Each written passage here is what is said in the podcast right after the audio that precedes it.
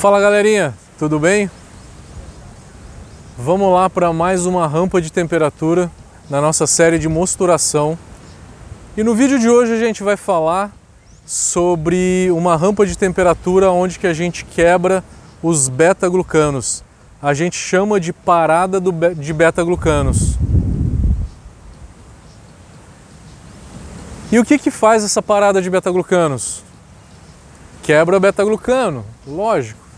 A gente tem algumas enzimas aí, é um grupo de enzimas que atua muito bem aí entre 42, 45, 48 até 50 graus, tá? Mas a gente fala que o ideal é 45 graus, aonde a gente tem a quebra do beta-glucano. Qual que é a importância do beta-glucano? O beta-glucano, ela é uma derivada da celulose, ela é uma molécula bem grande. E essa molécula, ela interfere muito na clarificação da nossa cerveja. Durante o processo de clarificação, ela vai aumentar a viscosidade e vai acabar entupindo a nossa clarificação, porque ela faz um, um composto onde que ela entrelaça com água e aí ela forma é, uma, uma cadeia de moléculas um pouco maior que isso acaba aumentando demais a viscosidade. É função do malteador reduzir a quantidade de beta-glucano por um mínimo possível. E hoje, eu estou falando hoje, de 5, 10 anos para cá, todos os maltes já vêm com uma quantidade de beta-glucanos já suficiente para que a gente não precise fazer parada de beta-glucano, não precise mais fazer rampa de 45 graus. Malte bem modificado. Bem modificado é sinônimo de uma germinação intensa durante a malteação. É durante a malteação que o malteador ele deixa com que o malte germine bastante e a intensidade dessa germinação vai fazer com que a beta-glucanase, que é a enzima que quebra o beta-glucano, durante a produção do malte, venha a quebrar o beta-glucano durante a produção do malte, para que o cervejeiro não precise fazer a rampa de beta-glucano, a parada de beta-glucano a 45 graus. É uma abordagem moderna hoje, tá? A gente começar a arriar o malte a partir de 60 graus, na temperatura da beta-milase. Vem sido muito utilizado hoje na própria Alemanha, tá? Quando eu estive lá em 2013, quando eu estudei na Alemanha, eu vi muito disso lá, aonde que eles começam arriando esse malte a 62, 64 graus para fazer a beta amilase atuar, tá? Então todo o malte hoje ele vem com uma quantidade de beta-glucanos já ok, mínima, para fazer com que é... dá tchau para eles ali.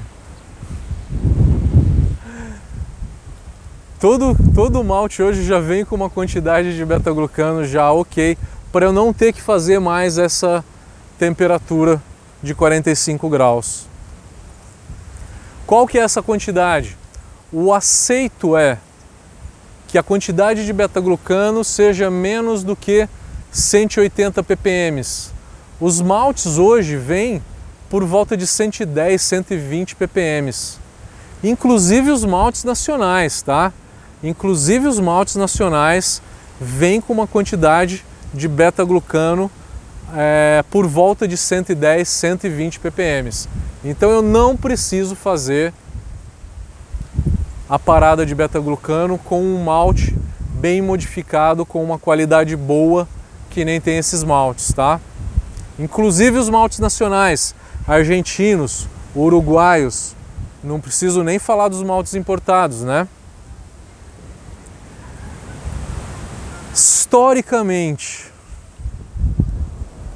se você conversar com qualquer cervejeiro das antigas, de 30 anos atrás, cervejeiro de Ambev, ele vai falar o seguinte: todo malte, toda cerveja você tem que fazer obrigatoriamente 45 graus para quebrar beta-glucano e 50 52 graus para quebrar proteínas. Se você conversar com algum cara desse, ele vai falar que para todas as cervejas façam isso. E qual que é o motivo disso? O motivo é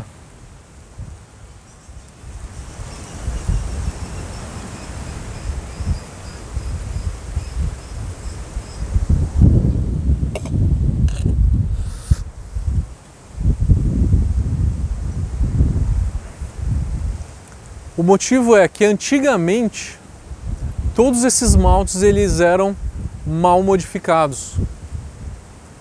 Tinha uma qualidade pior de maltes. Hoje a gente tem uma qualidade muito melhor desses maltes. Eu não preciso mais fazer 45 graus. Quando que eu preciso fazer 45 graus? Quando eu estou usando algum cereal não malteado. Menos o trigo. Porque o beta-glucano está na casca, ele é um derivado de celulose. Ele está na casca. O trigo não tem casca. O trigo perde a casca no momento da colheita, porque a casca é muito dura. A casca ela quebra e ele perde a casca no momento da colheita. Então eu vou perder a casca do trigo e quando eu utilizar o trigo não malteado, eu não preciso fazer 45 graus. Mas quando eu utilizar uma aveia não malteada ou quando eu utilizar uma cevada não malteada, eu preciso fazer 45 graus, que é para quebrar o beta-glucano e reduzir a viscosidade. Ou quando eu usar um malte mal modificado. Quando você usar um malte mal modificado, você vai saber que ele vai, vai ser vendido como malte mal modificado, como um cheat malt. Cheat malt com CH, tá? Não é com S não. Cheat malt com CH. Que no Brasil não tem muito disso, tá? Não tem muito disso. Tem uma pegadinha aí que eu queria falar para vocês, que é o seguinte.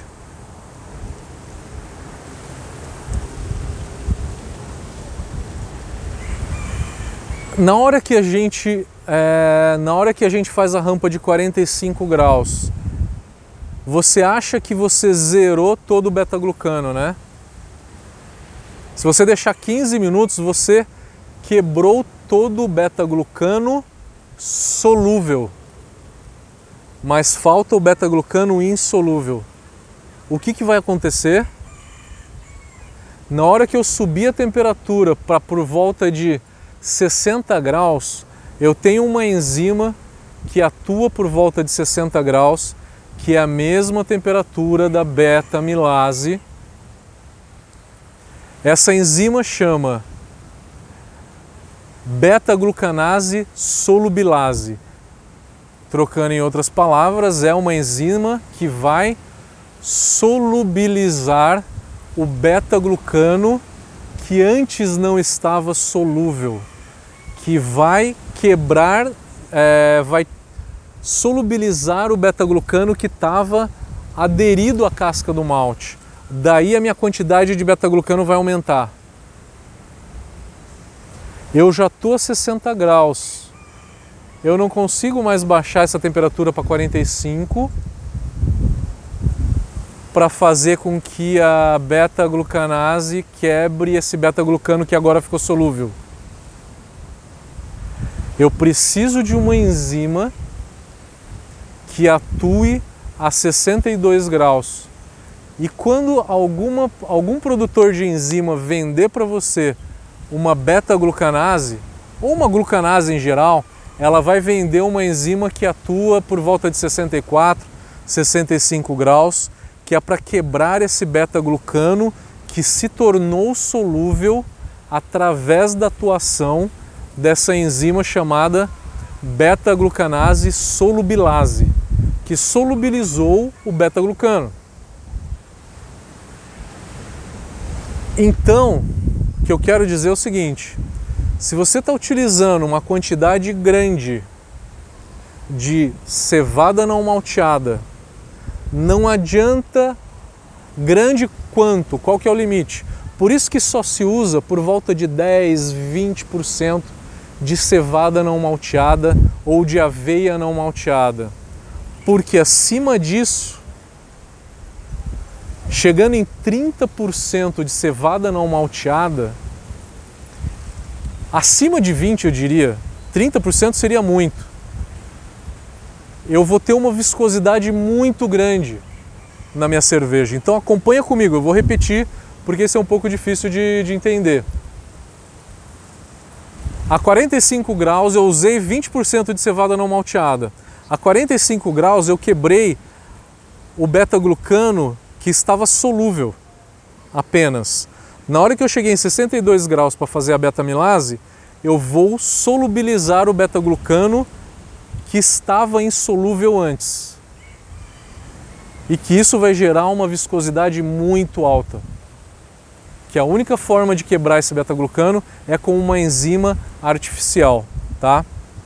Isso é uma pegadinha, é um pontinho, né, um, um quesinho aí a mais se você for utilizar uma quantidade grande de cevada não malteada. Galera, dê like no vídeo, se inscreva no canal, isso é bem importante pra gente. Faça seu comentário, porque a gente vai responder todos eles. Muito obrigado, galera. Valeu!